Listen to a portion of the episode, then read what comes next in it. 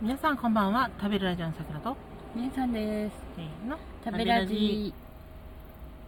えー本日は、えー4コマにも登場していた我が家の家族だった、えーメダカのサイちゃんが亡くなってしまいました。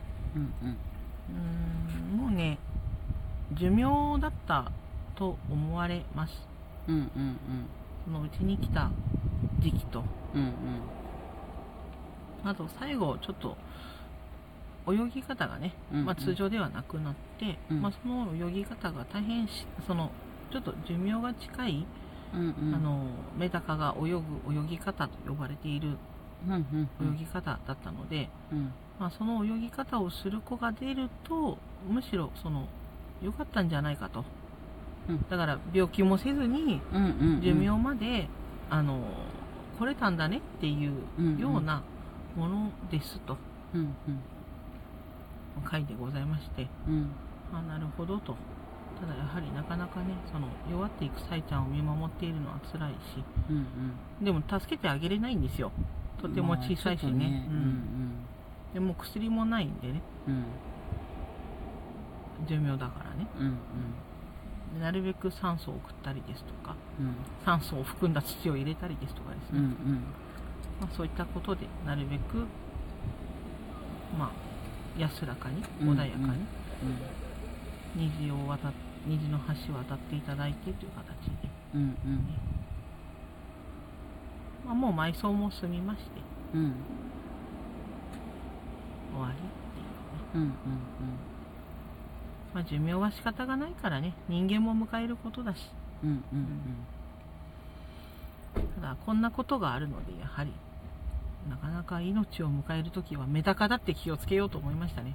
そうですね。結構大変だったから。うんいや飼い方にもよると思うんだけど、うん。私は結構なんだろうな。うちの子になってるとさうん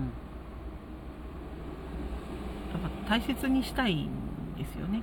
うんうん。であのサイちゃんが女の子だってうん。知らなかったからうん卵をねうん。産ませちゃったのね。うん。もちろん無精卵なんですけれども、一匹買いなので、うんでも一匹でメダカがタバコ卵を産むって知らなかったから産まない子もいるんですけど産む子もいるんです。うん。ででもその産ませない方法がうん。寒いところに置いとくとかなの。餌を減らすとか。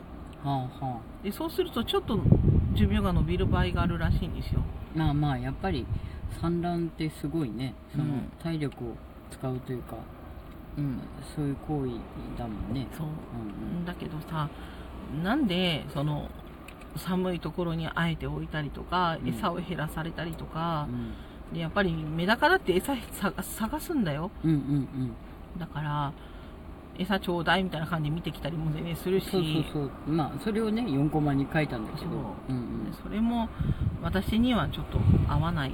うんうん。そのわわざとねそう減らすとかわざと寒いところに置くとか。そう。でじゃあ1年が2年に伸びるかっていうとそれは分からなくてうんうん。あのこらなんだろう元々の種じゃなくてかなりキラキラにしたものを私たちいただいてしまったんです。そうそうそそううラメと呼ばれるものがいっぱい入ったメダカをいただいていたのでうんうん。あの元々かラメのために生まれたようなサイちゃんだったんだよね。うんうん。ラメラメがすごいなんか価値が高いのかな？はあなんかでまあいただいた時はまあそんな話もちらっとねそうそうそうそうそこの子高いのよなんて、うんうん。ラメラメだからみたいな。うんでも私はラメラメかどうかはちょっとうんうん。あまり興味がなくてというか、んんんどんなサイちゃんでもサイちゃん。メだからいいとかいうことじゃなくてね。うんだからかなり掛け合わせが激しいと寿命がちょっとなかなか読めないっていうところもあって、うんうん結局お父さんとお母さんのオスとメスうんうんの結局因子を受け継ぐのでうん。どんな感じかちょっと分かんなくてただまあ一応1年ぐらいはいたのでうん。まあまあ寿命っていうことで間違いはないとは思うみたいな、うんうん。確かめながら進むのも結構大変だった、